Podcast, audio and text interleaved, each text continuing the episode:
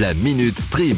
sur It West. Si votre week-end est morose, Disney Plus a pensé à tout. Ah bon? Depuis aujourd'hui, la trilogie des films Big Mama vient d'être ajoutée. Vous vous souvenez pas de Big Mama? Bon, pff, pas vraiment. C'était une série de films des années 2000 où on suivait Haiti Mae Pierce, une vieille femme afro-américaine et en surpoids, affectueusement rebaptisée Big Mama par ses amis. Paye la tronche des amis. C'est pas gentil ça Bon, c'est de la parodie très cliché et critique, mais ça aura au moins le mérite de vous donner le sourire.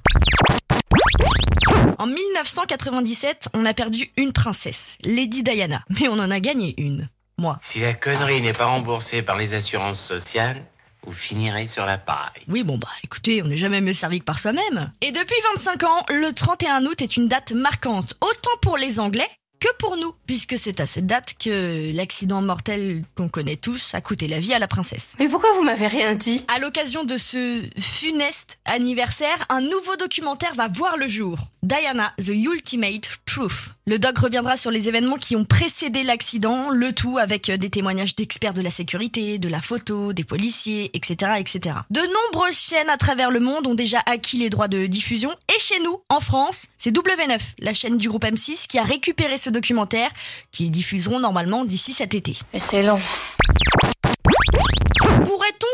Un jour un troisième volet des trois frères Non, chez moi c'est 25. Alors en tout cas, c'est bien dans la tête de Didier Bourdon en ce moment. D'ailleurs, ses deux copains, Bernard Campan et Pascal Légitimus, eux aussi sont ouverts à l'idée. Yes, yes, yes, yes Ce qui est sûr, c'est que ce sera le dernier volet de la saga. Et qu'on serait plutôt sur les trois grands-pères. Alors qu'à côté de ça, ça devrait être plus aventuré. Je reprends les termes de Monsieur Bourdon. hein. En attendant de voir vraiment le retour des trois frères sur grand écran, deux émissions en fin d'année sont dans les tuyaux du trio d'humoristes. Ça, c'est bien.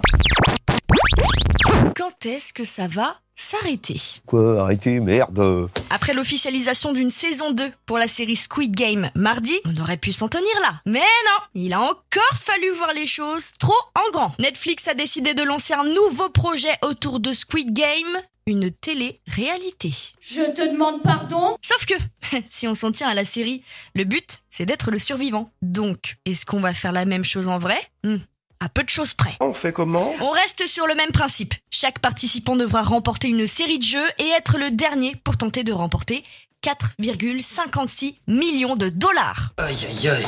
Attendez, parce que là, on ne fait pas appel à une vingtaine de candidats. C'est officiellement le plus grand casting de télé-réalité car au total, 456 personnes vont être recrutées. Vous en avez encore beaucoup du sensationnel comme ça? Et on prend pas n'importe qui. hein. Certaines conditions doivent être respectées, comme avoir plus de 21 ans, parler anglais, être disponible pendant 4 semaines début 2023, bah, le temps du tournage quoi, et faire une vidéo de présentation d'une minute pour expliquer ses motivations de participer à cette télé-réalité. D'accord, mais seulement pour du fric. Il y a une semaine, je vous parlais du Geek Week. C'est un événement un peu spécial où on met en lumière les séries de Netflix. Et à cette occasion, on connaît enfin la date de l'ultime saison de la série Lock and Key. Alors? Notez bien, le 10 août prochain. Un dernier tour, et puis s'en va. Non, désolé, au revoir. La Minute Stream. À retrouver en podcast sur itwest.com et sur toutes les plateformes.